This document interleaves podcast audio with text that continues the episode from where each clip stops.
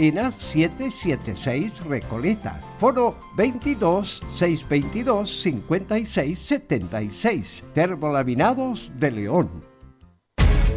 Una mirada distinta, con reflexión, profundidad. La encuentras en www.opine.cl. Ya lo sabes, www.opine.cl. Somos tu portal de opinión.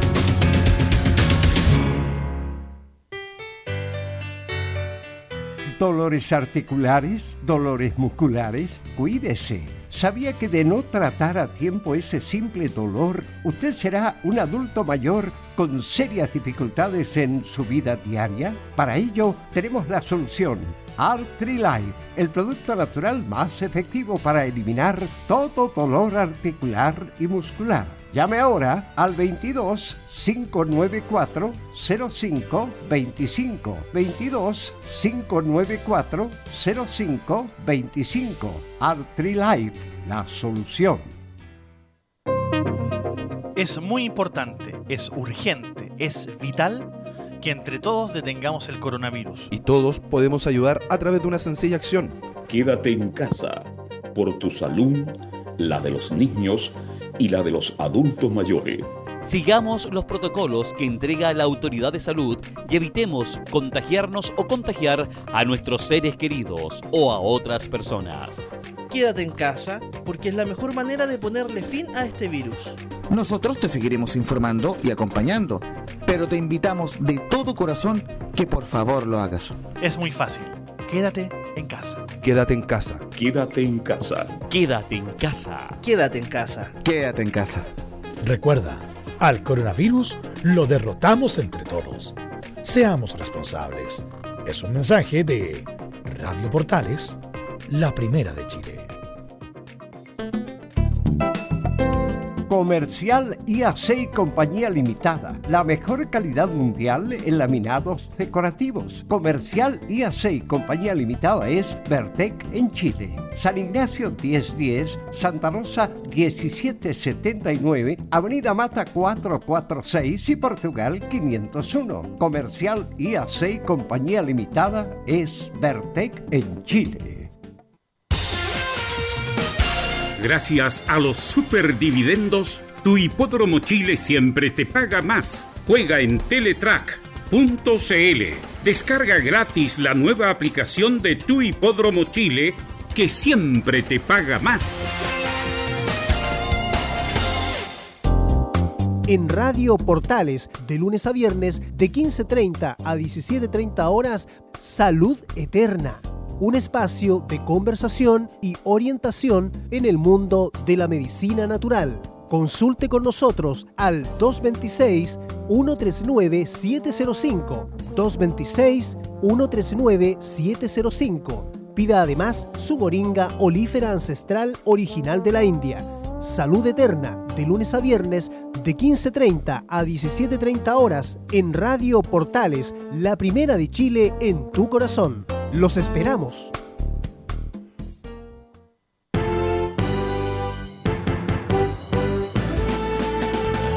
Radio Portales en tu corazón, la primera de Chile. Atención a la red deportiva de emisoras amigas de Radio Portales. Al toque de gong, sírvanse conectar.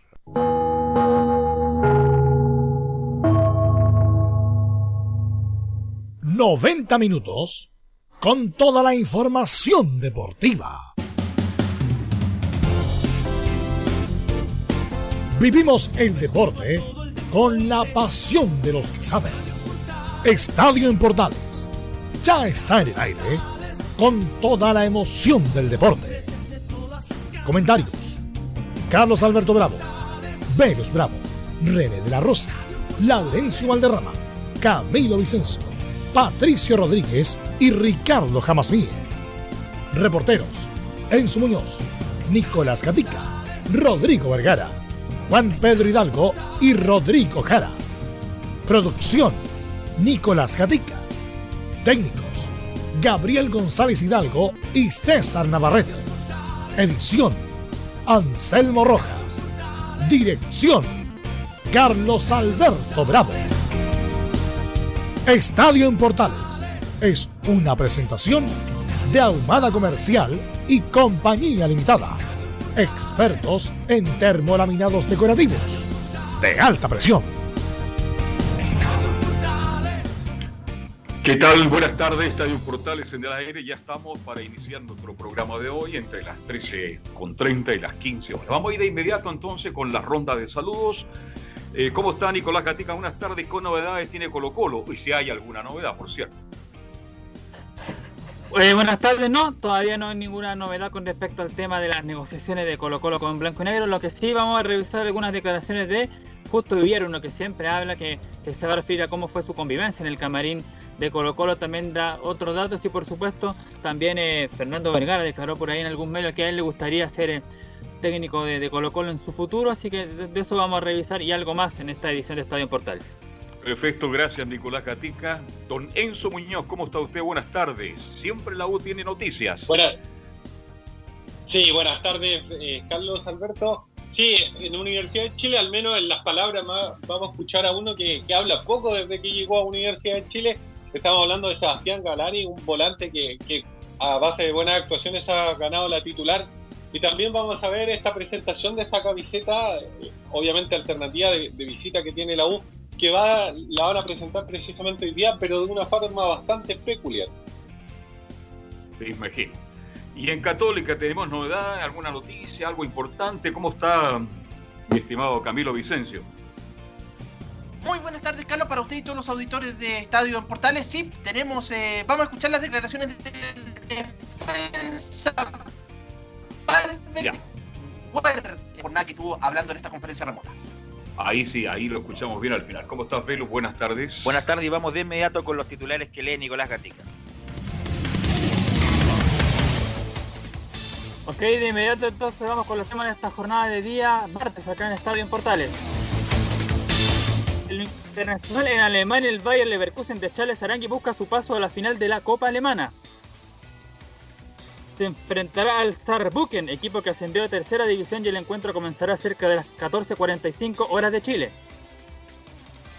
En Inglaterra, el líder Marcelo Bielsa volverá a jugar la Premier Chip el domingo 21 de junio. En Sudamérica, Perú y Uruguay se preparan para volver lo más luego posible al fútbol. En Brasil, los clubes de Río de Janeiro también están listos para volver a su competencia. En Chile, el Consejo de Presidentes aprobó la vuelta a la competencia para el fin de semana del 31 de julio, claro, si es que todo sale bien. Mientras en la cuarta región, Coquimbo y La Serena estarían ya cerca de volver a los entrenamientos. Y como día de recuerdo, el 9 de julio del año 2012, la selección chilena derrotó 2 a 0 a Venezuela de visita por las clasificatorias rumbo al Mundial de Brasil. ¿Qué fue lo positivo de esto? Que el equipo dirigido por Claudio Borgi tras esa victoria fue líder de las clasificatorias rumbo al Mundial que ya mencionamos. Y cerramos con la épica junto a Fabián Rojas. Perfecto, muchas gracias, muy gentil. ¿Está por ahí Fabián Rojas? Buenas tardes, Fabián. Muy buenas tardes, eh, Carlos, ¿cómo le va? Un gusto saludarlo a todos los chicos del panel también y a todos los que escuchan Estadio en Portales. Y el día de hoy tenemos a un invitado de lujo. Nació el 8 de enero de 1960, más conocido como el León Astengo. Con ustedes los dejo a Fernando Enrique Astengo Sánchez. Así es, un tremendo jugador, gran zaguero central, jugador importantísimo del fútbol chileno. Ayer conversamos largo, hicimos recuerdos. Y bueno, Fernando, Muchas gracias por aceptar el, la invitación de Estadio Portales para compartir, para convivir en estos días de, de, pandemia. ¿Cómo está Fernando? Un abrazo, buenas tardes. Un abrazo para todos, para todo el equipo. Bueno, muy contento y les doy las gracias obviamente por, por comunicarse con, conmigo y, y, hablar un poquitito de, de, de, fútbol y de otras cosas. Hola Fernando, te saluda Belus Bravo. La pregunta que le hemos hecho a todo al inicio del, de esta entrevista, ¿cómo va llevando la cuarentena, Fernando? Eh, fíjate que bien, dentro de lo que uno podría decir bien, obviamente, eh, siendo muy estricto, muy rígido con, con, todas las indicaciones que ha dado el Ministerio de la Salud. En general, nosotros nos comunicamos como familia y todos generalmente estamos ratificando la, las situaciones que tenemos que hacer para no contaminarnos, porque obviamente eh, estamos ante una pandemia que es de muerte, no es un resfriado, ni es una enfermedad que tú vas a la farmacia, compras un producto, te lo tomas y te recuperas. Esto es sumamente delicado y, peligroso. Por lo tanto, nosotros hemos sido muy disciplinados y, como digo, rigurosos en, en todas las situaciones que uno tiene que acatar. Bueno, Fernando, tú siempre estuviste físicamente óptimo. Cuando jugabas, incluso te veías mejor, incluso cuando te retiraste, o siempre Cuando físicamente óptimo. Entonces la, la pregunta es, se, se, se dice que el 31 de julio empezaría el fútbol en Chile, eh, según, bueno, si la pandemia obviamente lo permite, y tú como, como jugador, como entrenador, ¿es suficiente el tiempo que van a tener los jugadores de, de volver a, entrenar de un mes, cinco semanas para volver a la actividad, considerando que también la, tu, tu rol como técnico, Fernando? Es complejo, es difícil, porque todos los cuerpos, la- las genéticas son completamente distintas. Uno se asimila muy rápido los entrenamientos y a otros les cuesta más. Como te digo, por un tema de genética, por un tema de su formación muscular eh, y muchos otros factores que influyen. Pero obviamente va a haber un tiempo prudente donde los jugadores se van a ir colocando a punto. Obviamente, futbolísticamente va a ser como el comienzo del campeonato porque no han tenido fútbol, porque no han tenido partidos amistosos y una, y una serie de, situaciones que te llevan el, el día de mañana a retomar el, el fútbol y hacerlo con, con fluidez, como que no, no hubo ninguna para. Entonces eso va a depender efectivamente de cómo se han preparado, cómo ha- han pasado este tiempo, eh, si algunos han sido muy obedientes con relación a lo que les mandan eh, vía internet. Así que va, va a depender de muchos factores cómo, cómo vuelvan los jugadores a, a enfrentar el, el torneo. Sí, porque, bueno, en Alemania, a pesar de que son alemán y todo lo demás, ha habido una, mm, diría yo, eh, muchas lesiones musculares justamente porque es distinto entrenar en la casa, Fernando, en el balcón de la casa, qué sé yo, que entrenar en casa con el movimiento real de los futbolistas. Claro, es completamente distinto. O sea, eh, tú en tu casa puedes, eh, eh, si bien es cierto, puedes tener algunos espacios donde tú puedas desarrollar tu, ejercicio físico, pero no tiene relación cuando uno tiene los espacios que eh, definitivamente uno recorre en, un partido. Están los frenos, están los giros, están, la- la explosión con que uno sale. Eso en una casa uno puede hacer ejercicio más que nada para mantener la tonicidad muscular, que no se vaya perdiendo pero hay otro tipo de movimientos y situaciones que solamente tú las, puedes lograr eh, teniendo los espacios adecuados como para, para que tu cuerpo eh, se prepare para lo que va a enfrentar, que van a ser correr metros, unas distancias largas, eh, muchos, muchos piques, muchos frenos y muchas situaciones que involucran que el día de mañana tú te puedas lesionar porque tu músculo como que perdió la memoria, si bien es cierto el músculo tiene memoria, pero obviamente eh, ha, ha retomado una memoria distinta, una, una memoria de espacio reducido, de trabajar más en base a fortalecer la musculatura que a desarrollar esta musculatura en, en espacios largos. Bueno, Fernando, la- para la gente que nos escucha, que mm, a través de todas las antenas de Radio Portales, eh, según leyendo tu biografía, tú comenzaste de mediocampista en Unión Española y ¿por qué, quién, dónde, cómo terminaste de central, Fernando? Pedrito García es culpable. Sí, la verdad, la, la verdad yo, yo empecé jugando de, de volante creativo en la Unión Española. En, en ese tiempo estaba la, la segunda infantil, la primera y la juvenil. Por lo tanto, a mí me, me colocaron efectivamente de volante ofensivo. Después faltó un jugador o no había un jugador que hiciera bien la pega en, en esa zona de volante central, que era, era una zona de corte, de, de, de mucha refriega física. Eh, y lo hice bien, y el día de mañana, el día siguiente o al, al tiempo después, eh, Pedro García me dijo, Fernando, ¿por qué no jugáis de central? Me llevó incluso para, para su, su oficina y me dijo, ¿sabes qué me gustaría verte jugar de central? Pedro García fue en el fondo el que, que me convenció y obviamente con las condiciones que, que uno le van viendo el- en, en el desarrollo me colocaron en esa posición y ahí me acomodé y la verdad las cosas que es una posición que me, me gustó mucho desarrollar en el tiempo que jugué al fútbol. O sea, de la segunda infantil estamos hablando como la sub-17, ¿no? Algo así. No, la segunda infantil era- tenía 14 15. años. Sub Después, 14, la- sub 15 ya. Claro, después, eh, después la otra era entre 15, 16 y ya la juvenil era 17, 18 y obviamente eh, después ya venía el primer equipo. ¿Y quién te hace debutar, eh, Fernando, en, en la Unión? Eh, el Tano Novelo. No, el, el Tano Novelo fue, claro, fue el primer técnico que me hizo, me hizo debutar. De hecho, yo debuté contra la U en el Nacional y así se dupla con Rafael González. Eh, tremendo jugador, jugador muy técnico, conocedor del puesto. El, el único problema que tenía el Rafa, gran amigo, que era muy silencioso.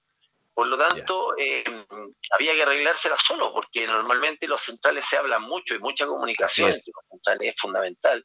Estar hablándose cuando uno sale, cuando el otro retrocede, cuando uno sale a la marca hacia los costados. Eh, pero, pero me las arreglé, dentro de todo me las arreglé, conociendo efectivamente que, que Rafa eh, superaba de repente sus silencios con, con su buen actuar en la cancha.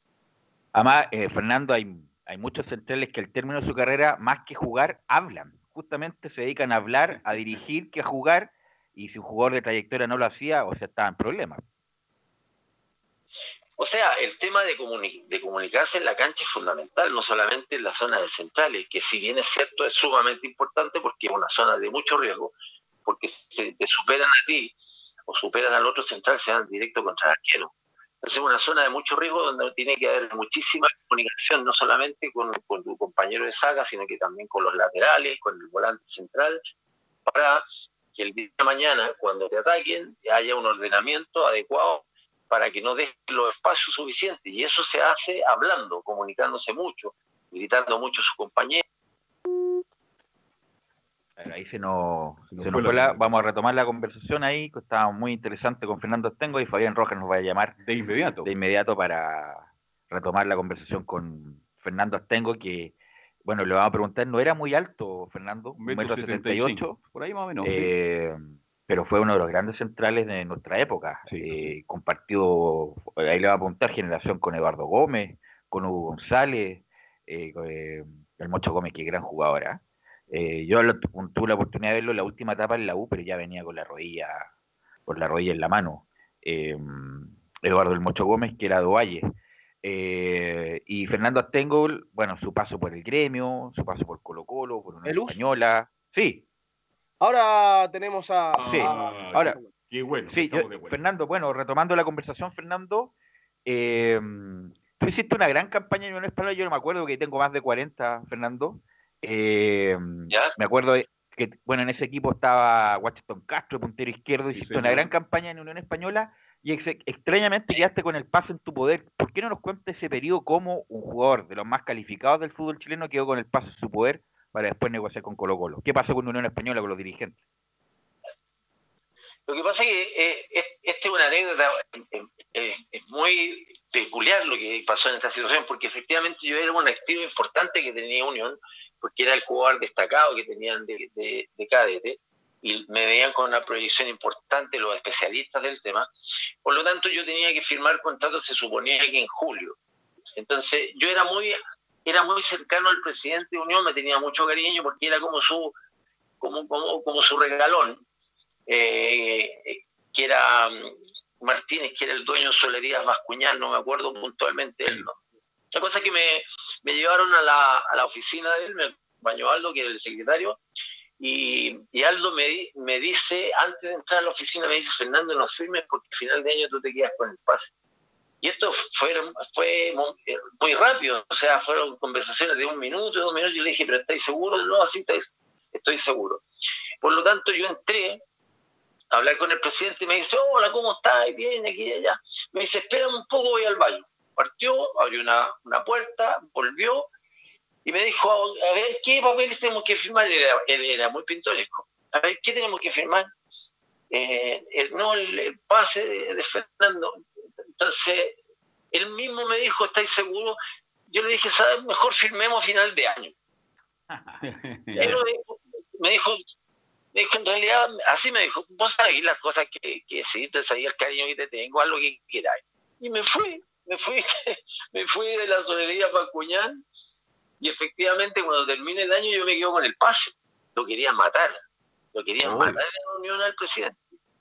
¿Por qué? Porque obviamente yo me quedé con el pase, de ahí Colo Colo eh, me planteó comprarme el pase, yo le dije que no, que se lo iba a, a prestar, se los presté por un año.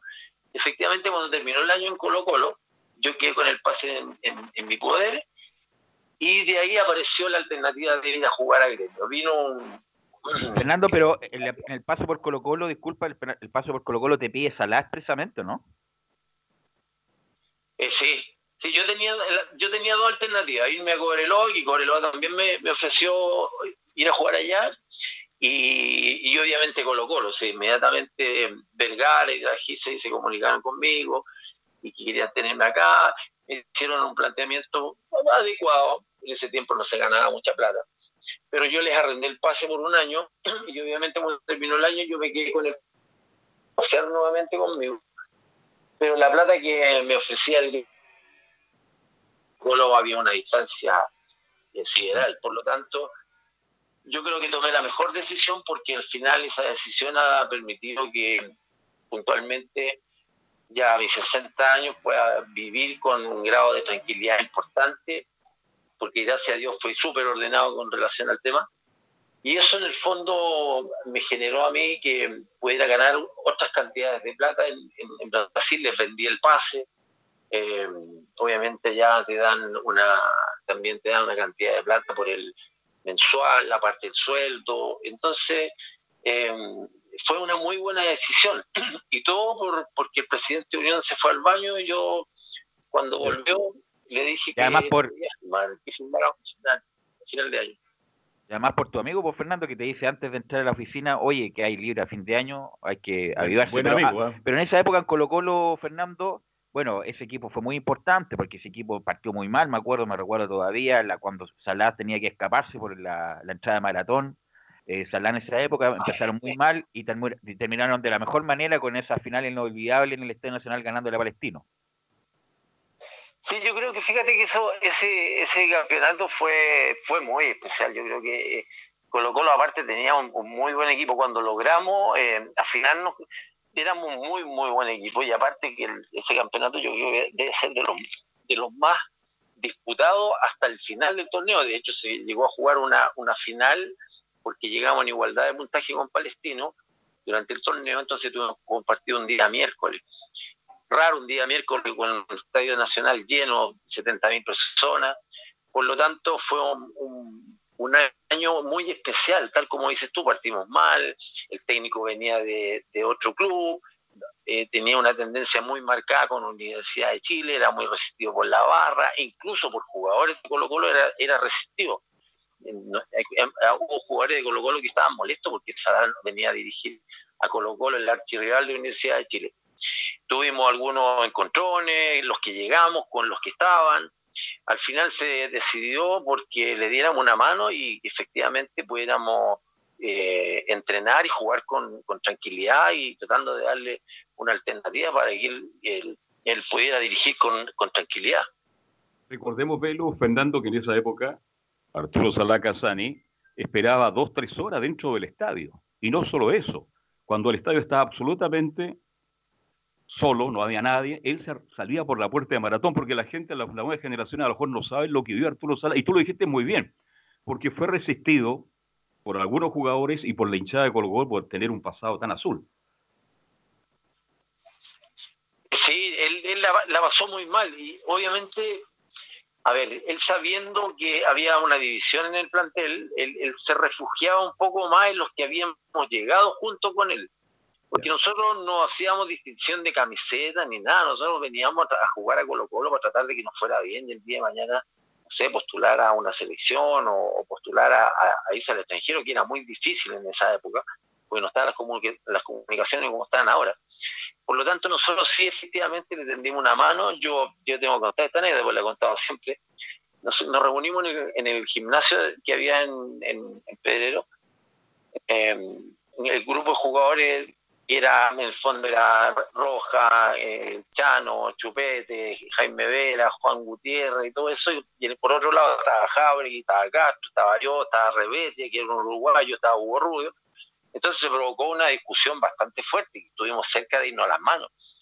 porque, porque ellos resistían mucho a Salah por, por lo que, insisto, porque él venía, decían que por qué tenía que dirigirnos una persona que había sido identificada completamente con, con la Universidad de Chile, que no tenía nada que ver con Colo Colo, que no conocía la forma ni la idiosincrasia del, del colocolino. Nosotros insistíamos que había que darle una oportunidad, una oportunidad porque el día de mañana, yo en un momento le expliqué, el día de mañana uno de ustedes se va a ir a otro club o se puede ir a jugar a la Universidad de Chile y la va a tener como solamente como esa alternativa. Entonces la vida da muchas vueltas. No se puede encerrar a que un tipo haga su trabajo en diferentes empresas. ¿Por qué? Porque es rival tuyo. Eso no, no tiene ningún sentido. Aquí, no, si nosotros nos unimos, vamos a ser todos. El técnico, ustedes como jugadores creados en Colo Colo y nosotros que venimos de afuera a aportar. Y ahí se solucionó Además, el- sí, Pero- además Fernando, en esa, en esa, Fernando en esa época, bueno, tu nivel, gran nivel, pero me acuerdo del, del nivel superlativo de Hugo Rubio, que después de eso se fue a Italia. Para la gente nueva, que además para las nuevas generaciones, Hugo Rubio era, de- yo creo que de los mejores delanteros de América en ese momento, eh, con el nivel que tenía Hugo Rubio. ¿eh? Sí, sí. Lo que pasa que, en- mira, en general, obviamente había jugadores que se destacaban, pero en general el plantel tuvo muy buen rendimiento en general durante el torneo en la Copa Chile, no fue mal, no, no eliminó Palestino, eh, que, que fue una deuda, pero en general habían jugadores que estábamos por un... Yo no, no, no, no me gusta decir pasando por buenos momentos, yo creo que jugadores buenos se sostienen en el tiempo. Hugo Rubio es un jugador que características especiales, estaba el mismo Cóndor, estaba yo, estaba el Flaco eh, pues, por nombrar algunos. Eh, entonces conformamos un equipo de que tenía mucho, mucho carácter, era complicado jugar contra nosotros. Entonces, pero hay, hay hartos detalles, ah, porque Arturo, volviendo un poco a Arturo Salar, Arturo era bien pragmático manteniendo como que no se vayan tan arriba los centrales, los, los laterales que no pasen mucho, siempre estemos ordenados y todo eso. Y ese, ese estilo de juego nos, nos identificaba a nosotros como, como jugadores de Colo Colo, porque nosotros siempre con la idea de que ir al frente y Colo Colo tenía que atacar. Por lo tanto, él nos daba las instrucciones en el camarín, pero nosotros llegábamos al túnel, nos juntábamos para y decíamos a la colocolina, a la colocolina. Y jugábamos, o sea, partía el Chano para arriba, partía el Chupete, partía yo, Jaime Pizarro, eh, quedábamos de, de repente medio despoblados en la zona defensiva. Eh, los partidos nuestros eran, eran entretenidos de verlos, porque iban muy frente. Entonces, pero esto nunca lo supo Arturo, esto nunca lo supo Arturo. En el fondo, Ahora, ahora lo está sabiendo. obviamente sí. Ahora, ahora lo, lo, lo sabe porque esta es una anécdota que obviamente no solamente la he contado yo, sino que otros jugadores, que efectivamente no es que hagamos caso, sino que eh, optábamos por otro tipo de juego, sabiendo las condiciones que tenía el Hugo Rubio, la- el Chano, que el Chano se comía la banda derecha, que el Chupete Mazaba siendo quizá un poco más rústico, también subía. Entonces, toda esa situación, en el fondo, si no las llegábamos a realizar, éramos un equipo pragmático, un, un equipo tímido, y en Colo Colo tú tienes que ser agresivo, tú tienes que ir al frente, tú tienes que provocarle temor al, al- al rival. Y eso yo creo que lo conseguimos. Bueno, Fernando, después, eh, en esa época, sí, en esa época, bueno, era difícil que jugadores chilenos se fueran al extranjero y tú te fuiste el año 88 a Gremio de Porto uno de los equipos grandes de, Brasil. Y Fernando, bueno, en esa época no había YouTube, no había redes sociales, no había nada, pero que, le espero que les cuentes tú a la nueva generación y que tú, y no es porque te tengamos de, entrevistado, Fernando, pero tú fuiste figura en, Gremio, te fue muy bien, fuiste incluso uno de los mejores centrales de América en su momento, así que cuéntale a la gente que escucha Radio Portales de tu paso por Gremio. A, a ver, eh, el tema obviamente es tal y particular porque tal como dices tú, las comunicaciones no eran las de ahora, que te ven de Rusia, de Alemania, de Rumania, de cualquier lado te pueden ver por un video eh, o, por, por la internet te pueden ver jugar. En ese tiempo era muy difícil salir del país. Pero obviamente no sé por qué motivo y a oídos de qué llegó eh, mi nombre al gremio, que el gremio estaba carente de, de tener eh, eh, centrales adecuados como para el equipo que tenía. Entonces aquí apareció un empresario que se llama Samuel Radinov. Entonces cuando él llega me dice a mí, si las tengo, yo lo tengo que llevar a, a, a gremio sí o sí. Que no se preocupe de- por, por dinero ni nada por el estilo, porque yo soy empresario que cubre todo Sudamérica para gremio, llevándole y promocionando. Entonces, muy agradable, me ofrecieron una cantidad de plata importante, muy, muy importante. Yo sabiendo que independiente de que iba a ir a jugar a un país, el país del Brasil, que me iba a encontrar quizás con, con otro tipo de situaciones que las había enfrentado seguramente en nuestro eh, campeonato, enfrentándome a rivales muchísimo más, más complejos y más difíciles, pero porque yo me sentía con la capacidad como para adaptarme a un fútbol que, que fútbol difícil, hay que estar allá y jugar en los equipos para darse cuenta, porque son muchos los equipos son todos equipos muy fuertes. Además, en esa época, de jugadores que de gran nivel estaban jugando en Brasil. Después, ahora es diferente porque se van todos prácticamente a Europa. Eh, a los 15, 16 años ya los contrató el Madrid, los contrató el contrató el Bayern Múnich. Pero en ese tiempo estaban los buenos, estaban en Brasil. Entonces era difícil, era muy complicado eh, eh, jugar bien en, en Brasil. Pero bueno, gracias a Dios me fue bien. Me fue bien, conté obviamente con, con el apoyo de, de, de los compañeros, del técnico, que en ese tiempo era Juan Mujica, un uruguayo muy amigo de, de Ignacio Prieto, que, a, a, mira, fíjate que el tema de Ignacio Prieto fue Ignacio Prieto el que me recomendó con Juan Mujica, porque ellos fueron compañeros cuando Ignacio Prieto fue a jugar a Francia, jugaron en el mismo equipo. Entonces Mujica llama a Ignacio Prieto y le dice, oye, ¿sabes quién me llegó este nombre aquí? Y Prieto le dice, llega cerrado. Y él fue en el fondo el gestor, en el fondo el que ratificó efectivamente que yo llegara al gremio. Y ahí fuiste el 88 el mejor, el mejor elegido de América por el diario El País de Uruguay, ¿no, don Fernando? Sí, sí. El, por Central de América. 88, sí. Que obviamente es parte de, de los logros que uno va persiguiendo en, la medida que tú apoyando tu carrera. Al principio tú lo que quieres es ser jugador profesional, después jugar quieres, quieres no jugar en, en la selección, después de la selección jugar al extranjero. Entonces, todas estas situaciones que, que se van dando en el andar de, del jugador de fútbol, yo las fui cumpliendo.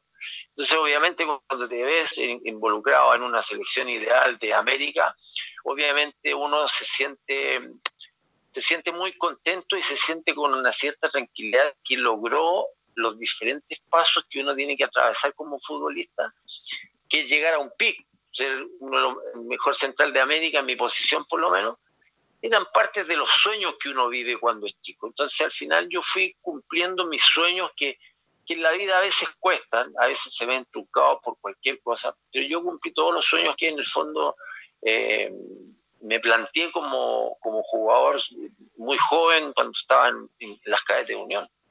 Bueno, Fernando, tú, bueno, además eh, hiciste gran campaña de selección, fuiste subcampeón de América, jugaste eliminatoria y, y, jugaste con varios centrales, jugaste con Hugo González, con el Mocho Gómez. Eh, ¿Cuál fue tu mejor acompañante, Fernando, en esa época de la selección de, chilena? Mira, a mí obviamente una pregunta que, claro, otras veces me la han hecho y que de repente le lleva a la sorpresa lo que yo lo, lo que yo he dicho. Con el que mejor me entendía o me entendí fue con el flaco Roja, fíjate. Cuando yo llegué a Colo Colo. Oscar Roja. muy bien el papel de, claro, Oscar Roja, porque en ese tiempo, si ustedes se recuerdan, se jugaba con un stopper y un líder, pero muy marcado. El stopper salía a marcar al, al 9. Y el otro sobraba. A tratar de que el tipo... Ah, claro, ahora es distinto, es distinto la forma de jugar de, lo, de los dos centrales, que a veces están incluso a la misma altura los dos. Por stopper y, y libero. Y el flaco Roja hacía muy bien el, el, el tema de, de, de doblar la marca, de protegerme a mí, mi espalda, proteger bien a los laterales, era rápido, se elevaba muy bien, cabeceaba muy bien. Entonces, eh, la, las condiciones de él con las condiciones mías se adaptaron muy rápidamente. Y el flaco hablaba, no tanto, pero sí efectivamente nos entendíamos muchas veces hasta con señas, con mirada. Entonces, porque teníamos las características adecuadas defensas centrales, saber cuándo achicar, saber los laterales, saber cuándo salir. Entonces, toda esa serie de factores, cuando uno quiere tener una buena dupla de central, un entendimiento tiene que ver una intuición de parte de los dos jugadores, porque a veces no se necesita hablar, se necesita mirarse y uno sabe lo que va a hacer el otro. Felicidad. Y a veces te puedes topar quizás con un jugador mejor que el que estoy yo hablando, pero no coinciden algunas cosas que te llevan a hacer una buena dupla de central. Bueno, justamente con la, eh, la, la dupla chilena Jara y Medel no son jugadores muy altos. Tú, Fernando, tampoco eres muy alto. Ahora prácticamente en Europa son todos de metro noventa, ni siquiera metro ochenta, metro noventa los centrales. Por lo tanto, eh, uno podías tú subsanar esa dificultad en la altura con el rechazo, con la anticipación, con la velocidad, para que la gente que tiene no tanta altura no se desmotive para que juegue central, Fernando.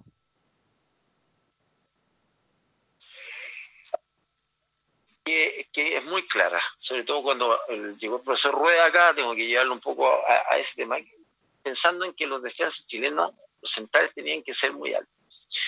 Si nosotros hacemos un, pequeño, obviamente nos topamos con Elías Figueroa y Quintano, que eran dos gigantes que jugaban acá. Los- la cantidad de años, las duplas de jugadores, nosotros no somos altos por naturaleza puedo nombrar algunos, Rafael González, Leonel Herrera, bajitos, el Mocho Gómez tam- tampoco soy un tipo grande, yo me mucho 77, eh, también, Leonel Contreras quizá era un poquito más despegado, René Valenzuela, lo- reunía unas características importantes como por su altura, Gatica, hay una cantidad de, jugadores que, se me vinieron a la cabeza. Eh, por lo tanto, no somos altos, pero sí en esa, el- hablando que es de más o menos desde los 70 hasta los 90, diría yo, fueron saliendo y apareciendo centrales y se les valorizó por su forma de jugar que por su altura. Por lo tanto, no era un no era un no ser alto para ser un buen central. Medelo siendo muy bajito, él se las arregla porque es un tipo intuitivo, te anticipa, te toca, tiene esa pillaría y esa astucia tener de repente el, el central. Entonces, eh, de repente se provocó un freno entre la época de Fuentes con Pedro Reyes, de ahí se provocó como un vacío en términos de, de centrales que en Chile normalmente estaban apareciendo. Pues, ¿sabes qué? Yo estuve pensando un poco acerca de esas. Las comunicaciones, las comunicaciones han influido de- demasiado, porque si tú ves ahora, ver España, Alemania, el país que queramos podemos ver fútbol. Los destacados ahora son cuáles? Alexis Sánchez, Cristiano Ronaldo, eh, eh, el Cunagüero, Lucho Suárez, eh, eh, Cavani, por otro lado Rooney, el Lata. Entonces, ese mensaje que le ha llegado a la juventud en general es los delanteros son los que, que- que son los buenos, por ponerte en el caso de niños muy chiquititos, el papá le dice, mira cómo juega Cristiano, mira cómo juega Messi. Hablan de los centrales, por lo tanto se ha creado un tema de relación.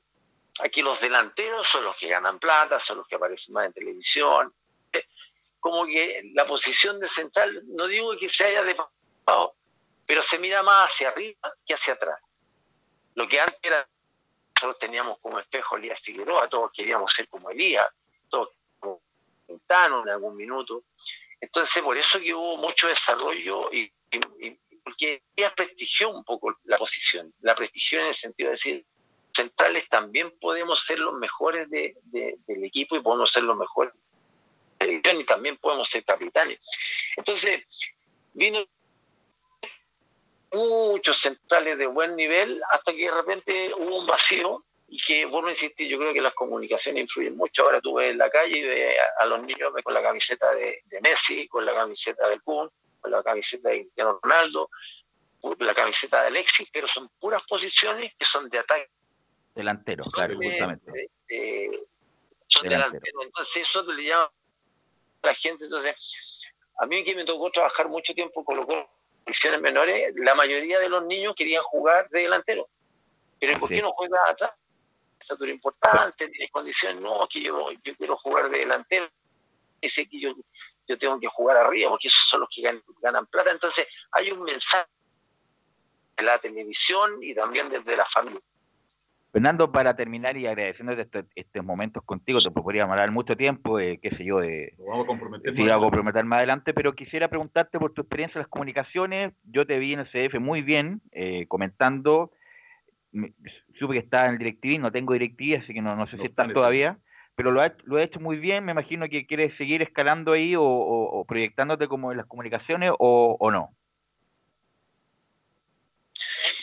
Mira, la verdad las cosas que eh, me atrajo muchísimo el tema de las comunicaciones, es entretenido eh, a la gente quizás en más detalle de repente los funcionamientos de los estacionamientos de los jugadores, el por qué, porque uno obviamente uno estuvo en la cancha, tuvo diferentes experiencias de selección, de, jugar afuera.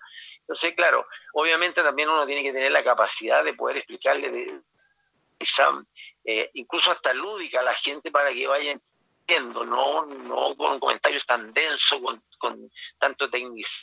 Al final la gente no entiende el final cómo juega un equipo, cómo juega un jugador. Pero me ha, me ha, me, ¿cómo se llama? Me ha agradado muchísimo trabajar, me he topado con gente muy, muy correcta, muy respetuosa, muy simpática, por lo tanto, eh, me, me, me, gustan las comunicaciones, pero mira, la verdad las cosas que durante mi vida he hecho tantas cosas que, que una vez que terminé el fútbol uno dice qué voy a hacer, y he hecho tantas, quién sabe lo que me para más adelante el, eh, la vida, pero hasta el momento estoy súper conforme y, y, tranquilo haciendo lo que, lo que me gusta. Así es, Fernando, lo, último, lo último, Fernando, este, Quintano Astengo o Elías Figueroa Astengo. Lo escuché bien porque están hablando como dos personas al mismo tiempo. Ya, que se queden callados. La última pregunta, Fernando Astengo. Este, Astengo con Elías Figueroa, Astengo con Quintano. O sea, eh, siempre lo he pensado, que, que si yo hubiese jugado con Elías, obviamente me hubiese potenciado muchísimo más. Eh, he hecho una dupla, lo digo con mucho humildad, espectacular. Espectacular porque, porque los dos éramos de mucho carácter, los dos éramos de mucho liderazgo, los dos éramos jugadores de jerarquía, jugadores de selección, eh, con muchos recursos en, en, en, términos de, de, conocer la posición y todo. Pero obviamente van también para, para, para Quintano, obviamente que hizo una muy buena dupla con, con, con Elías, pero me gustaría haber jugado junto con Elías y haber visto a ver si efectivamente, viajar un poco en el tiempo, si efectivamente hubiésemos funcionado mejor los dos. Gracias, Fernando. ¿ah? Muy amable por esta entrevista y bueno, esperamos molestarte pronto. ¿ah? Te comprometemos, Fernando, para más adelante porque nos quedaron muchas sí, cosas. Sí. Queríamos hablar de la, de la, parte técnica como técnico. Así que un abrazo, cuídate. Sé que estás solito en tu casa, pero tranquilo, ya llegará el momento para disfrutar y conversar. Chao, un abrazo. Chao, un abrazo, que estén muy bien, que les vaya muy bien y cuídense también. Gracias, Fernando. Ahí estaba Fernando Astengo, que era bueno, bueno, bueno no, de verdad. Era, gracias, Fernando. Era bueno para la gente que no está escuchando. Bueno, bueno, bueno. Ni siquiera, no es bueno con B, es bueno con G. Bueno. Vamos a ver la pausa, Gabriel, y vamos a volver con la U, Colo Colo y Católica. Radio Portales le indica la hora. 14 horas, 12 minutos.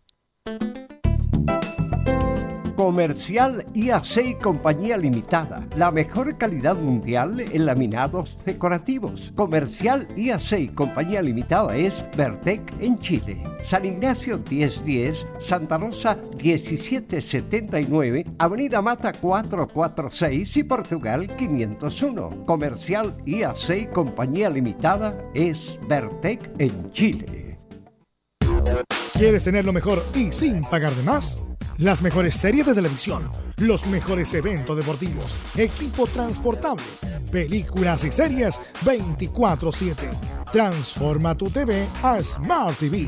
Llama al 973-718989. Twitter arroba panchops. Una mirada distinta, con reflexión profundidad. La encuentras en www.opine.cl. Ya lo sabes, www.opine.cl. Somos tu portal de opinión. Visita www.radiosport.cl, el sitio web de la Deportiva de Chile. Programas, noticias, entrevistas y reportajes, podcast, radio online y mucho más. Todo lo que pasa en todos los deportes lo encuentras en www.radiosport.cl. La Deportiva de Chile en Internet. Termolaminados de León, tecnología alemana de última generación. Casa Matriz, Avenida La Serena, 776 Recoleta. Foro 22 622 56 76. Termolaminados de León. Disfruta las carreras de tu hipódromo Chile estés donde estés, jugando y ganando desde teletrack.cl. Primero, ingresa a teletrack.cl y crea tu cuenta con tus datos. Debes ser mayor de 18 años. Segundo, abona dinero desde tu tarjeta de crédito o cuenta bancaria a través del sistema WebPay. Tercero, juega de forma rápida, simple, segura y sin costos de mantención. Solo debes indicar el hipódromo, luego la carrera, el monto a jugar, la apuesta y el caballo. Finalmente, debes confirmar tu apuesta. Cuarto, si quieres retirar dinero, debes ingresar a Retiros. Luego debes ingresar tu RUT y el monto que deseas retirar. Finalmente, confirmar tus datos bancarios para que posteriormente se genere una transferencia directamente a tu cuenta. Ahora ya estás listo para jugar las carreras de tu hipódromo Chile desde teletrack.cl. Y recuerda que, gracias a los superdividendos, tu hipódromo Chile siempre te paga más.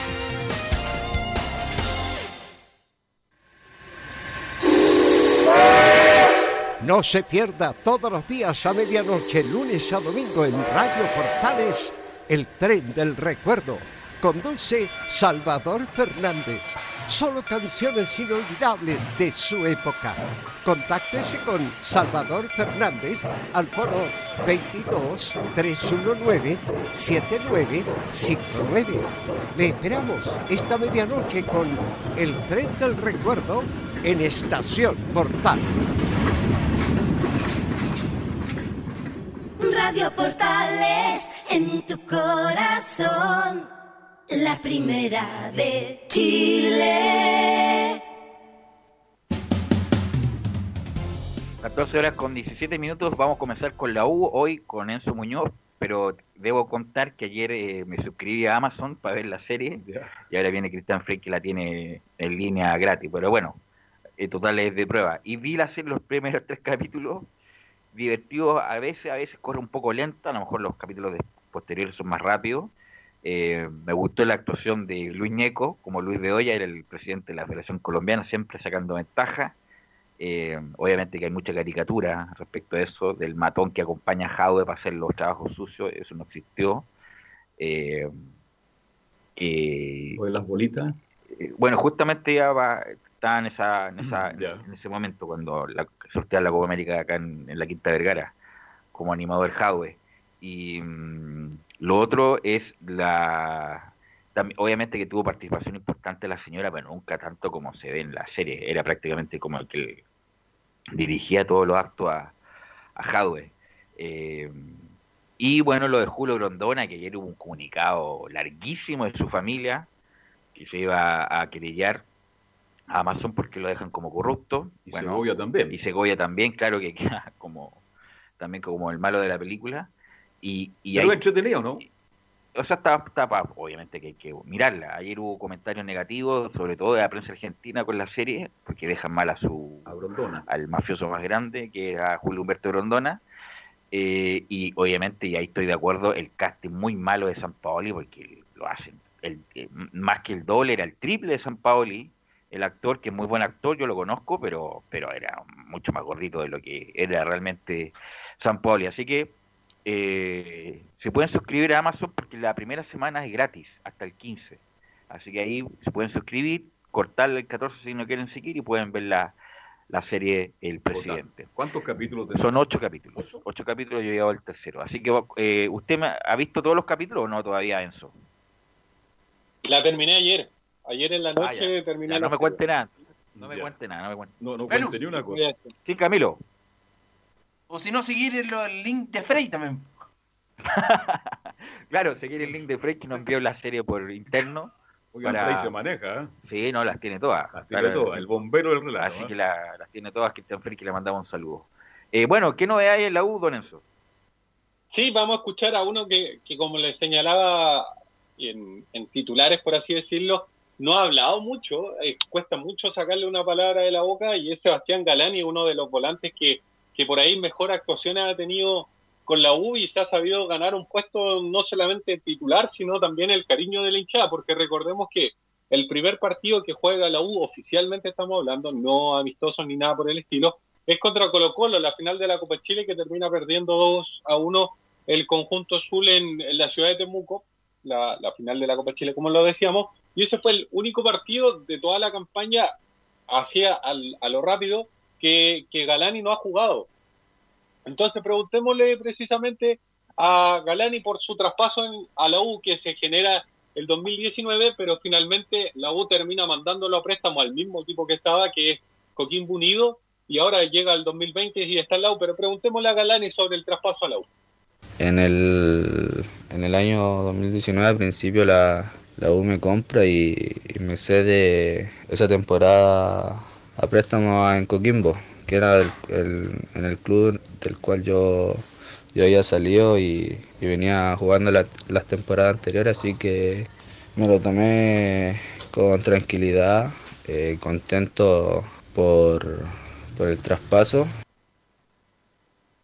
Ahí escuchamos, contento con el traspaso. Él hay que decir que debuta el año 2016 con solamente 18 años. Actualmente tiene 22, nació el 17 de agosto del, del 97, debutó en Primera B cuando Coquimbo estaba en Primera B precisamente.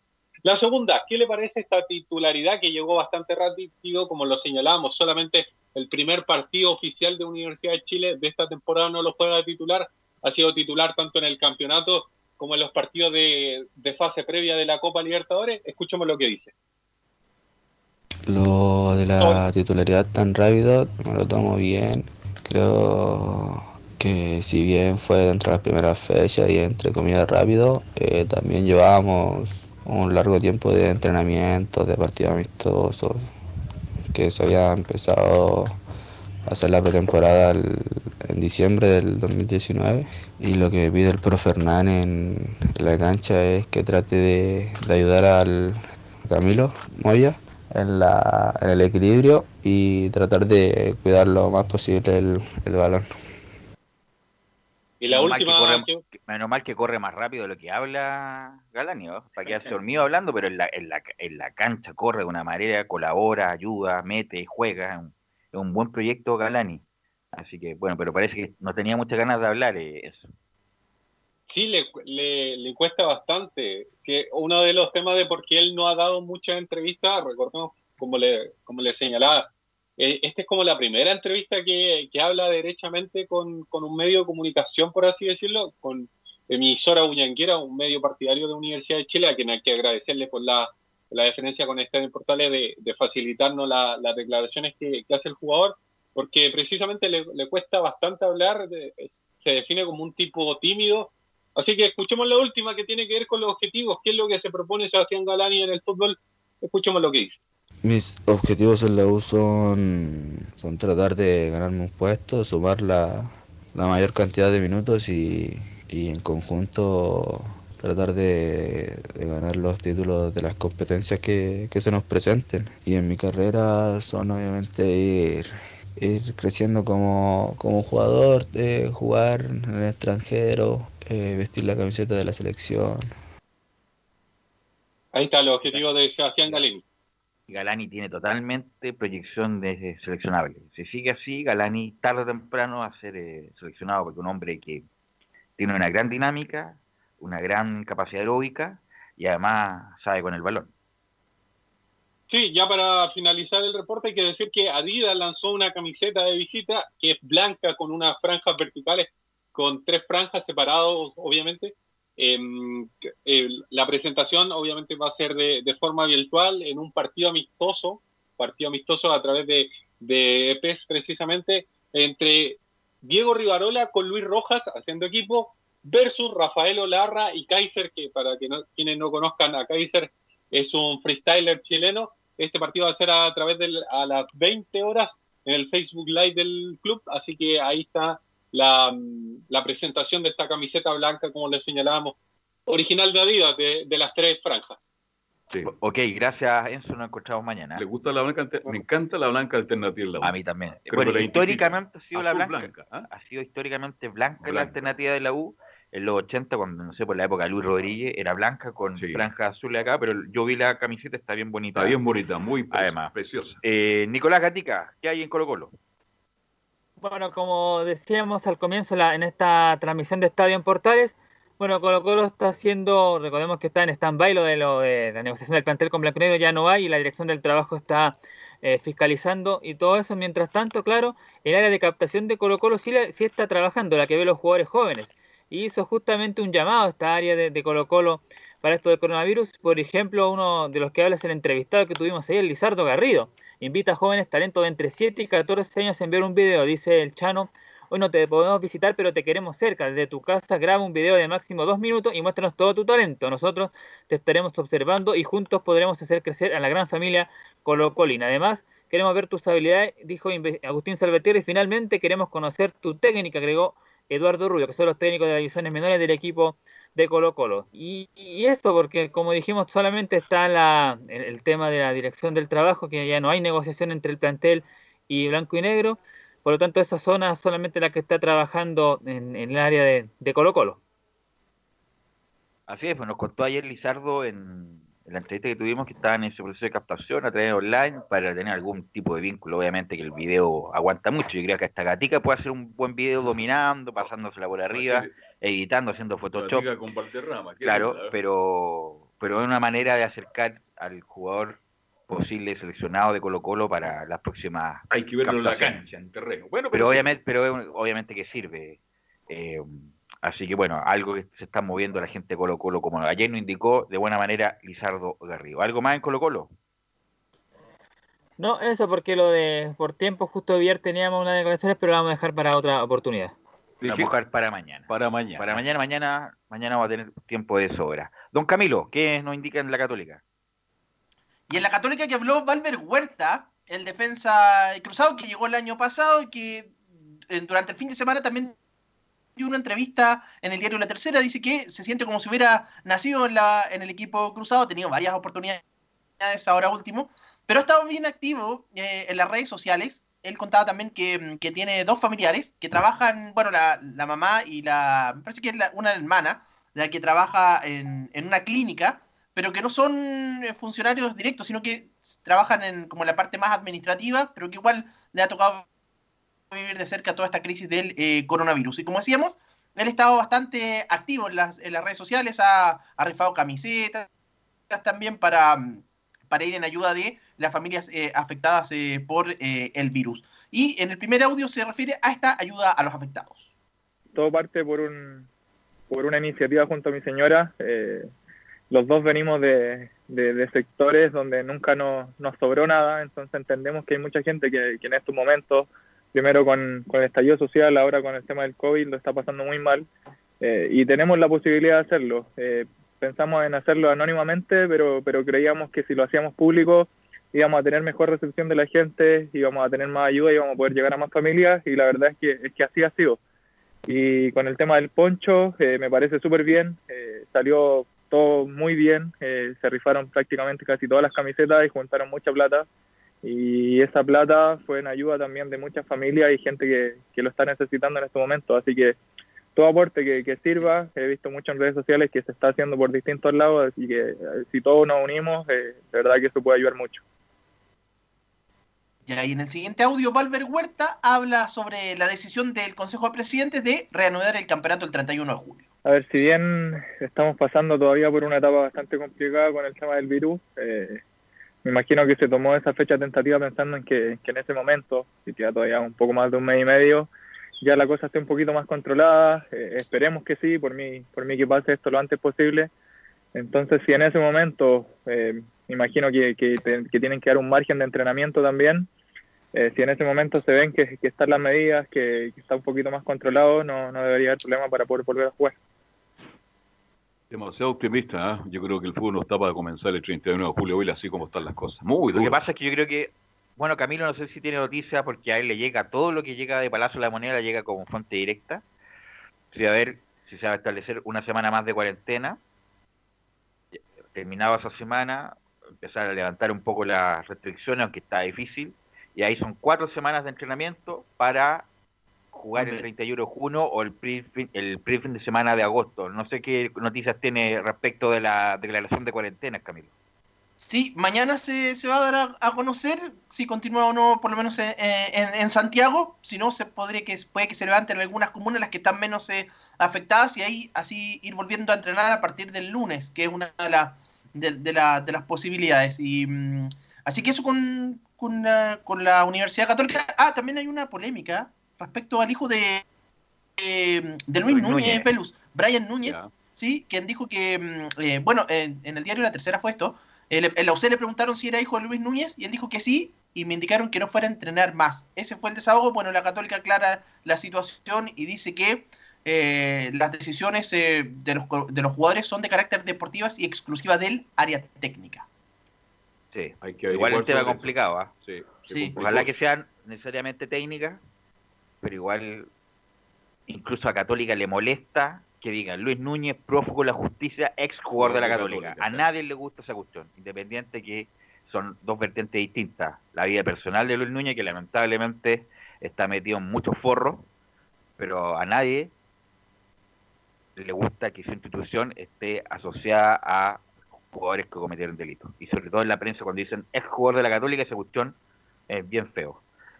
Eh, bueno, hay que recordarse que vuelve el fútbol a la gente que está muy entusiasmada, que vuelve sin público por un buen tiempo, así que va a ser... que vuelve. Así que va, va a volver como en Europa, sin público por un buen tiempo, así que vuelve, o sea, yo algún momento va a volver, pero no sé, septiembre. no sé si en ah, julio o agosto. Ok, muchachos, nos encontramos mañana y ampliamos todo lo que nos reservaron para hoy, nos reservan para mañana. vamos, a ir a la, vamos a ir a la pausa, Gabriel, y vamos a volver con todo el bloque de la ética. Radio Portales le indica la hora. 14 horas 31 minutos. Termolaminados de León, tecnología alemana de última generación. Casa Matriz, Avenida La Serena, 776 Recoleta. Foro 22 622 5676. Termolaminados de León. ¿Quieres tener lo mejor y sin pagar de más? Las mejores series de televisión, los mejores eventos deportivos, equipo transportable, películas y series 24/7. Transforma tu TV a Smart TV.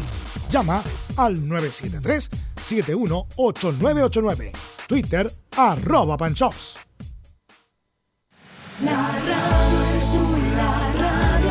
El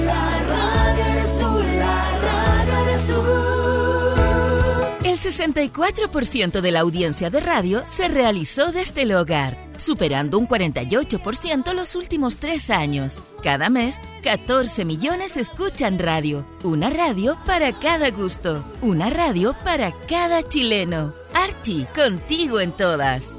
Fuente Ipsos, Análisis Radios, marzo 2020. Comercial IAC y Compañía Limitada. La mejor calidad mundial en laminados decorativos. Comercial IAC y Compañía Limitada es Vertec en Chile. San Ignacio 1010, Santa Rosa 1779, Avenida Mata 446 y Portugal 501. Comercial IAC y Compañía Limitada es Vertec en Chile. Gracias a los superdividendos, tu hipódromo Chile siempre te paga más. Juega en teletrack.cl. Descarga gratis la nueva aplicación de tu hipódromo Chile que siempre te paga más.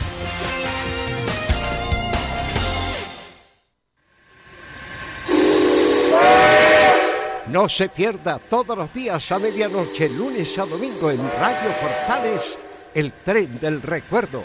Conduce Salvador Fernández. Solo canciones inolvidables de su época. Contáctese con Salvador Fernández al foro 22 319 7959. Le esperamos esta medianoche con El tren del recuerdo en Estación Portal.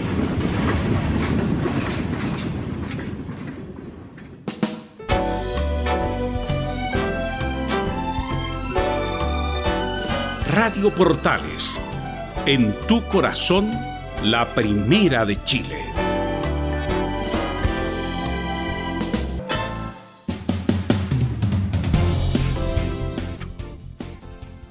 Bien, entramos ya al último bloque de Estadio Portales y ya estamos en contacto con Fabián Roja. ¿Cómo está Fabi? Muy buenas tardes. Muy buenas tardes, eh, Carlos. Eh, claro, cuando son eh, prácticamente las 14 horas con 36 minutos, acaba de cruzar el disco el ganador de la segunda competencia, que es la yegua linda princesa del el entrenador Reinaldo Bello, que condujo Gustavo Vera, quien se adjudica la segunda carrera de esta reunión en el Club Hípico de Concepción. Ya había ganado la primera el jinete Gustavo Vera con el ejemplar Mr. Daddy pasando eh, por entre medio de todos sus contrincantes. Este hijo de Scat Daddy se quedó con la primera competencia y Gustavo Vera hace el 1-2 porque gana también la segunda con este ejemplar Linda Princesa que paga como favorito un peso con 50 centavos el ejemplar del Stud Guillermo. Eso con respecto a esta reunión que se está llevando a cabo en Medio Camino Concepción, que es la reunión número 14 del presente año de la institución penquista.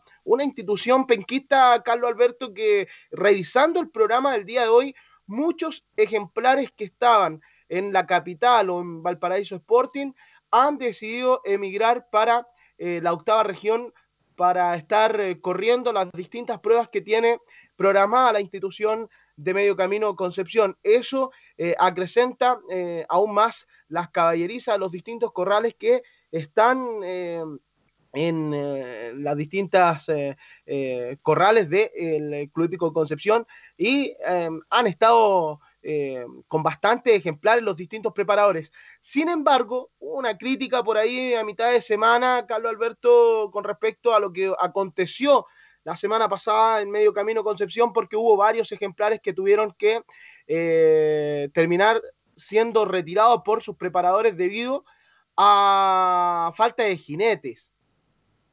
Debido a falta de jinetes, los, eh, algunos ejemplares la semana pasada tuvieron que ser retirados eh, esto ocurre en las últimas cuatro, en las últimas tres carreras.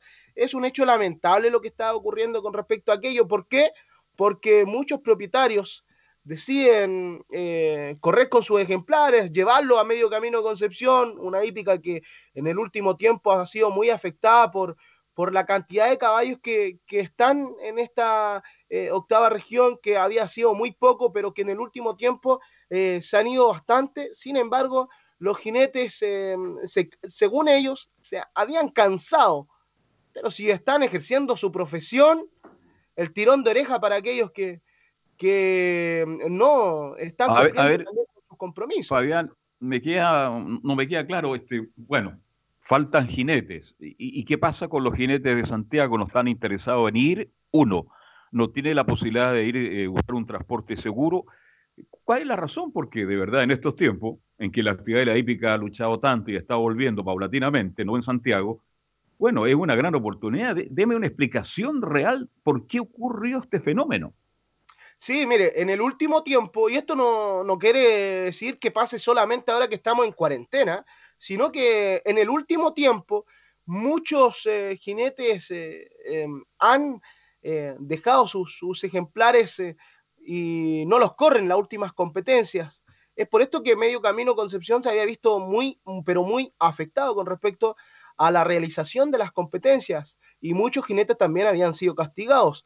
Eh, una crítica constructiva también que puede, eh, se le puede señalar también a Concepción es que quizás le entreguen alguna, algún incentivo a los jinetes de, de la región metropolitana que habituan y son más de 140 las patentes que están entregadas y que están facultados para correr. Eh, como por ejemplo, lo conversaba Alberto Gómez, más conocido como Torre 10, secretario, en el programa Todos en el Partidor por Instagram, de que mm, se podría eh, gestionar una van para los jinetes eh, capitalinos y que puedan viajar para la octava región y, y, quizás con un incentivo aún mayor, que es que se le paguen las montas el mismo día de carreras. Y así, y yo le encontraba mucha razón también a Alberto Gómez, que muchos los jinetes se van a ver eh, entusiasmados para viajar a la octava región del país y además van a viajar y se van a venir eh, con el dinero de las montas que fueron contratadas para aquel día. Recordar que los jinetes eh, reciben 15 mil pesos por monta, lo que estábamos comentando el otro día, que eh, habíamos dicho 11 mil, bueno, fueron 9 mil en un principio, luego 11 mil, y debido a un paro que realizaron ahí los jinetes tiempo atrás, se llegó a 15 mil. Eh, por monta. Eso quiere decir que si un jinete de la capital va a la octava región y contrata 10 montas en un día, prácticamente le están quedando 150 mil pesos. De esos 150 mil, eso sí, cabe señalar que tienen que ser descontados eh, 4 mil pesos por monta para pagárselos al secretario del jinete, que es quien le busca las montas. Pero es una buena eh, iniciativa Fabián. por ahí que puede... No, buena idea, muy buena, pero y aunque sea tres montas, si no está haciendo nada en este minuto, tres montas, usted puso 10, fue muy generoso, ya que sean tres, son 45 mil pesos, se traen como 35 o 40 mil pesos en el bolsillo. Entre no tener o tener, mi estimado Fabián, mejor tener, ¿no? Sí, y además que, claro, en ese sentido puede ser un incentivo aún más porque en la capital eh, los eh, distintos jinetes eh, obtienen sus ganancias de los premios o de las carreras corridas dos semanas después de cuando es corrida la competencia. Sin embargo, acá se le entrega una opción aún mayor para incentivar a los jinetes de la capital para viajar a la octava región, que es pagándole la monta el día de carrera, al final de la reunión, cuando él eh, finalice, por ejemplo, hoy la última competencia es a las 19 horas con 30 minutos. Cuando corra la última competencia, acercarse a, una oficina o algún lugar para que le entreguen quizás eh, el, el, el, las sumas ganadas que obtuvieron los eh, jinetes, en este caso, eh, que viajaron desde el Santiago hasta la octava región, y así ellos se vienen con eh, la, la, platita en mano, y eso va a entregar también quizás eh, y se va a hacer correr la voz acá en Santiago para los distintos jinetes que quizás no quieren viajar por uno u otro motivo, pero que al venirse con un dinero asegurado tras las montas y además quizás por el premio que puedan obtener al obtener un, de un primer a un cuarto lugar, pues aún puede ser aún más el incentivo. Así que eh, son cartas que, se están eh, manejando con respecto a aquello, porque la situación es lamentable con respecto a lo que pasó la semana pasada. Lo que sí es claro es que los propietarios, y que eso es bueno para la octava región, están cada día más eh, optimistas con llevar a sus ejemplares a la octava región. El día de hoy eh, estábamos anotando. Son, a ver, Fabi, son... Fabi, antes de seguir, Fabi, antes de seguir, para que vamos más o menos cortando, eh, analizando esta conversación y aclaran, hay muy pocos jinetes en la octava región, siendo una ciudad hípica, no alcanza, no hay interés, ¿qué pasa? No, lo que pasa es que en la octava región eh, muy pocos son los jinetes que, que están eh, habituados, porque además que, que, en la octava región del país eh, son distintos los, los, reglamentos que existen. Por ejemplo, en Concepción hay jinetes que no están facultados, por ejemplo, para correr en Santiago que es el caso de Nicolás Venega, al ser aprendiz, también de Hans Vega, eh, otros jinetes como José Moya, eh, José Ayala, Lenar Silva, también Danilo Grisales, que quizás tienen méritos para venir a correr a Santiago, pero por ahí hay unas cláusulas eh, por parte del Consejo Superior y también del Sindicato de Jinetes que eh, no le permiten venir a correr a Santiago por, por un cupo limitado de patentes también que eh, acá en Santiago son muchísimas, pero también ahí hay que hacer un, una crítica y también un, un, análisis con respecto a los jinetes que están que tienen patente acá en Santiago y que quizás no la están ocupando de buena manera como quizás la puede ocupar un jinete que, que, que está en, en, Concepción, pero eso también aún eh, sería eh, más dificultoso para la octava región porque de venirse jinetes de, la octava región a Santiago eh, dificultaría también y tendríamos que sacar a un jinete a un jinete y tener otro jinete para que monte a esos caballos que tenía este jinete que se vino a Santiago en caso de que fuera así pero está complicada la cosa con respecto a los jinetes en la octava región porque eh, nos están dando abasto con respecto al total de, competencias y yo creo que también va por aquello la realización de, 12 competencias en Concepción porque se podría incluso realizar un, par de, carreras más debido a la gran cantidad que han viajado desde Santiago a, a, Concepción e incluso esta semana, a mitad de semana, viajaron cerca de 30 ejemplares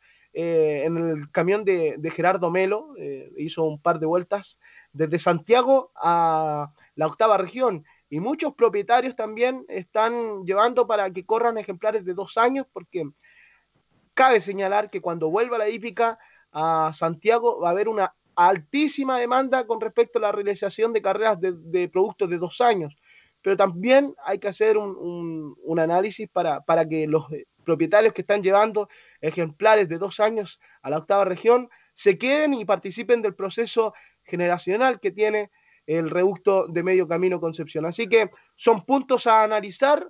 Eh, de aquí es más, eh, queríamos conversar esto con respecto a medio camino Concepción, porque también el día de hoy hay carreras en este hipódromo que, por años ha, ha, sacado a grandes jinetes. Por ejemplo, a Luis Adrián Torres, que es oriundo de la octava región, al mismo Héctor Isaac Berrío, que también es eh, de la octava región, Jaime Medina, quien también tenemos noticias, vamos a conversar aquello a la vuelta de la pausa. Son muchos, muchos los jinetes que eh, han nacido en la octava región, una cuna de gigantes, de ya lo creo. Fabi, eh, ¿en cuántos minutos más la próxima carrera en la octava región? A las 3 de la tarde se corre la próxima ah, No alcanzamos, yo me habría gustado escuchar su relato, pero lamentablemente cada 30 minutos en Concep. En Concepción, sí, hasta el momento son cada 30, después en la tarde cada 25, 27 minutos. Es mucho tiempo, ¿ah? Póngase del caso una persona que juega poco o quiere ir al, club, al hipódromo, donde sea, esperar media hora para una próxima carrera, es mucho tiempo. ¿ah? Yo creo que 15 minutos es lo ideal. Bueno, pero así están dadas las condiciones, pero si yo voy mañana al hipódromo, al club hípico, y me dicen cada 30 minutos una carrera, eh, me voy a aburrir, por más allá de que esté apostando una cantidad importante. Eso para los grandes jugadores que saben, ¿ah? Es un tema también para analizar, ¿ah? No sé si sea tan así, Carlos Alberto, porque dentro de esos 30 minutos eh, está la carrera que corrieron antes, tienen que eh, entregar la, la, revisión en donde se se repite varias veces la competencia, luego viene eh, la orden de pago, que ahí son prácticamente cinco minutos. Luego viene el paseo, el paseo de los caballos, que son eh, siete minutos eh, aproximadamente los que se demoran, son 12 minutos, quedando 18 minutos y que además eh, hoy por hoy sirve de mucho porque las apuestas son, son a, través de remotas de teletrack.cl y de Fonotrack. Al ser media hora... es un tiempo bien prudente para que la gente también pueda apostar. Y los hípicos también siempre están eh, eh, apoyando el tiempo de una carrera con otra. Acá en Santiago a veces eh, son 20 minutos de una carrera a otra. En Concepción se da esto porque son menos las cantidades de carreras y también las apuestas en Concepción y en Valparaíso Sporting no estando o también estando la red de Teletrack abierta, son la apuesta mayoritariamente a través de estas plataformas que son teletrack.cl y también de Fonotrack. Así que eso con respecto a, la apuesta y el tiempo de una carrera con otra. Bien, vamos a la pausa, ¿le parece, Fabián? Vamos al hipódromo, le invito al hipódromo y estamos de vuelta. Gracias a los superdividendos, tu hipódromo Chile siempre te paga más. Juega en teletrack.cl. Descarga gratis la nueva aplicación de tu hipódromo Chile que siempre te paga más. Bien, ya estamos de vuelta, Fay. Usted tenía algo que comentar en estos próximos es una, de las, es una de las noticias importantes que nos ha llegado últimas, estos últimos días, porque claro, eh, le comentaba sobre Jaime Medina, eh, oriundo de, Quillón, este jinete, quien... ¿Sí? Sí, no, no, voy para Quillón nomás, no, no pero Quillón, no es que no es Quillón, no, voy para ya. Claro. Debido a, estos tres meses de inactividad y la vuelta en Valparaíso Sporting, Jaime Medina le ha dado un paso eh, más allá para, para, poder ir con el sueño americano. Jaime Medina ya tiene experiencia en Concepción, el oriundo de Concepción. Eh, ganó varias estadísticas en nuestro país, incluido en Concepción, cuando lo llevó, lo fue a buscar este secretario Torre 10, eh, con muchas aspiraciones para, para, lograr buenos triunfos. Este jinete logró cerca de 2.700 carreras, casi 2.800 competencias ganó en menos de, ¿de cuánto?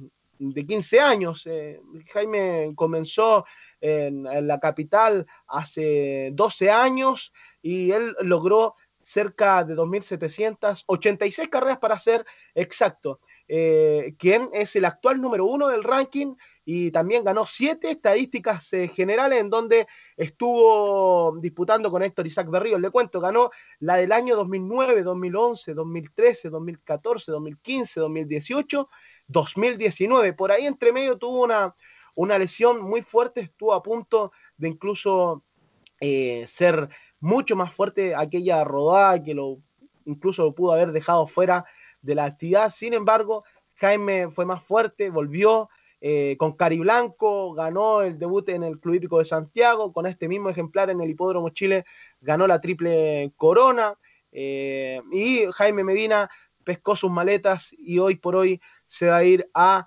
eh, a Estados Unidos a un hipódromo que mm, es bien conocido en Estados Unidos como Delaware Park. Claro, porque Amador Sánchez lo contactó debido a que ha, crecido bastante su caballeriza en Estados Unidos. Comenzó con pocos ejemplares este entrenador Amador Sánchez, a quien tuvimos también en nuestro programa y debido a sus buenos, a, buenas actuaciones con sus ejemplares, distintos propietarios le han llevado ejemplares, teniendo 45 ejemplares y teniendo que eh, también ampliar su caballeriza en distintos hipódromos. Por eso que en Delaware Park ha llevado varios ejemplares y es ahí en donde quiere eh, contar con la experiencia y también como mano derecha con este jinete Jaime Medina, quien no es el único, porque también hace pocas horas nos llegó la noticia de que Jeremy Laprida también viajará el próximo domingo 14 a Estados Unidos para radicarse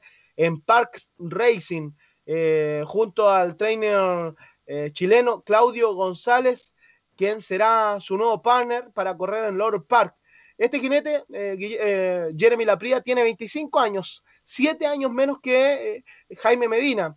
Estaba o es uno de los jinetes que tiene muchísimo futuro de nuestro país y Jeremy Lapria ha logrado cerca de 1.405 competencias, quien se adjudicó la estadística general en el año 2017, la estadística en donde Jaime Medina logró la del 2018 y 2019, bueno, Jeremy Laprida logró la un año anterior, 2017, quien fue también el mejor jockey del año 2019.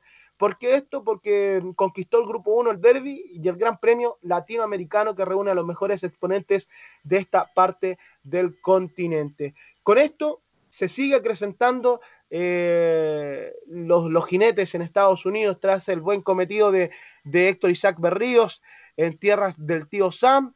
Eh, también los jinetes eh, Jeremy Laprie y Jaime Medina ven con buenos ojos la hípica mm, americana.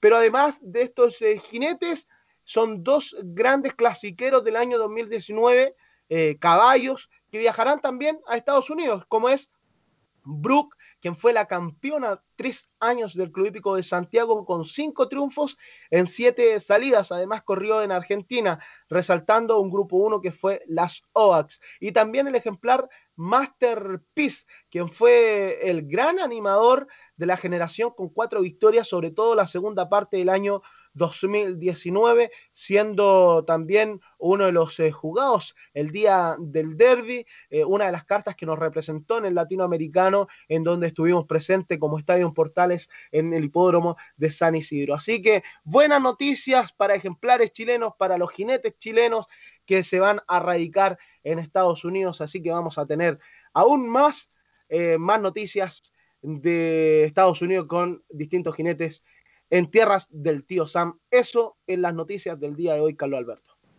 Em, vale decir, este, usted dice que, bueno, qué interesante lo de los jinetes, vale decir que no solo se están llevando caballos, se están llevando jinetes, eso habla muy bien de la hípica chilena, el gran lo hemos dicho, los hípicos, la hípica chilena es de buen nivel, los jinetes, los preparadores, gente muy profesional, y qué bueno que estén viendo otras posibilidades y ojalá que esta situación que ha ocurrido en Concepción se pueda arreglar, se pueda mejorar, porque aquí también los organizadores de, los de las grandes carreras, los que están encargados, también ahí han cometido alguna debilidad. Hay que asegurarse siempre de todo. Fabián, y usted lo sabe, uno que trabaja en radio, uno tiene que asegurarse de todo, que esté todo listo para que la cosa resulte. No podemos improvisar y creo que en ese aspecto hubo una improvisación con esta situación que usted me comentaba. Por supuesto, así es. Eh, con respecto a lo, de Concepción, esperar también que los jinetes sean más profesionales. No quiero hablar de todos los jinetes, sino que los jinetes que, dejaron sus montas el día martes y también eh, está ahí escrito, eh, están en el acta de comisario los jinetes que no quisieron, o, más bien, no es que no quisieron, sino que se sintieron cansados y por ahí buscaron un, un, tipo de licencia que se le entrega cuando van a la clínica de jinetes, pero si uno se compromete con una monta hay que cumplir la cabalidad. Si por algo también ellos decidieron ser eh, profesionales de la fusta, es como cuando un futbolista decide ser futbolista y uno lo critica, no le gusta que lo critiquen, pero sí, eh, para eso también están los medios de comunicación también, para, para ser tajante en, en, cada uno de los aspectos. Bien, nos vamos, Fabián. Este, lo noto mejor en la voz. Espero que se esté recuperando y que se siga cuidando, no solo usted, sino que toda su familia. Sí, con harta limonada nomás, Carlos Alberto. Cuídese, cuídese, que le vaya bien y mañana, si Dios quiere, nos reencontramos en este horario para seguir hablando del mundo de la hípica. Y termina Estadio Portales. Gabriel González Hidalgo, muchas gracias como siempre. Mañana a las 13 con 30 minutos en punto comienza una nueva edición de Estadio Portales. Gracias, hasta mañana. Fueron 90 minutos con toda la información